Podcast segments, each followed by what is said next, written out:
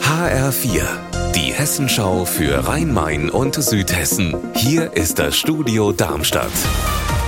Mit Raphael Stübig, guten Tag. Wegen Bestechlichkeit im Amt wurde er vor drei Jahren bereits verurteilt und jetzt ermittelt die Staatsanwaltschaft in Koblenz gegen den früheren Wiesbadener Oberbürgermeister Sven Gehrig, wieder wegen Anfangsverdacht der Bestechlichkeit. Das berichtet der Wiesbadener Kurier. Die Staatsanwaltschaft hat uns die Ermittlungen, aber nicht die Person bestätigt.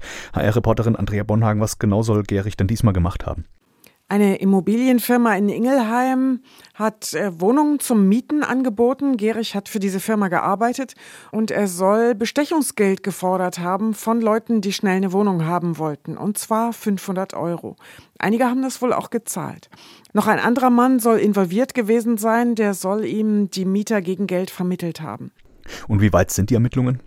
Es hat Durchsuchungen im Dezember gegeben bei beiden Verdächtigen und bei der Firma in Ingelheim mit umfangreichem Material, das jetzt noch ausgewertet wird. Gerich hatte tatsächlich bei dieser Firma Ende März aufgehört zu arbeiten und ist jetzt Vertriebsleiter beim Taunus Wunderland in Schlangenbad. Er ist ja vorbestraft aus seiner Zeit als Oberbürgermeister wegen Korruption. Laut Staatsanwaltschaft Koblenz bestreitet der Verdächtige den Vorwurf, es gelte erstmal die Unschuldsvermutung.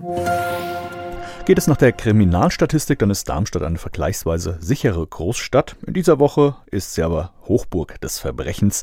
Die Kriminale, Europas größtes Branchentreffen für Krimi-Autoren, gastiert hier und es gibt Lesungen, Filmvorführungen und einen Krimispaziergang. Maike Heining vom Veranstalterteam. Die Kriminale lebt auch von den vielen kleinen, besonderen Veranstaltungen an sehr ausgewählten Orten. Wir sind zum Beispiel in der Gemäldegalerie im Hessischen Landesmuseum, im Kulissenmagazin vom Staatstheater, im Amtsgericht, in dem alten historischen Saal, wo wir die ähm, Veranstaltungen hinplatziert haben, die in der Anthologie vorkommen, die ja auch jetzt erschienen ist, mit Darmstädter Krimis. Am Mittwoch geht sie los, die Kriminale in Darmstadt, und dauert bis zum Samstag. Unser Wetter in Rhein-Main und Südhessen. 20 Grad sind es aktuell in Friedrichsdorf im Hochtaunuskreis und 18 Grad meldet sich am Jugendheim im Landkreis Darmstadt-Dieburg. Am Abend und in der ersten Nachthälfte ist der Himmel oft nur locker bewölkt bei Temperaturen zwischen 9 und 12 Grad.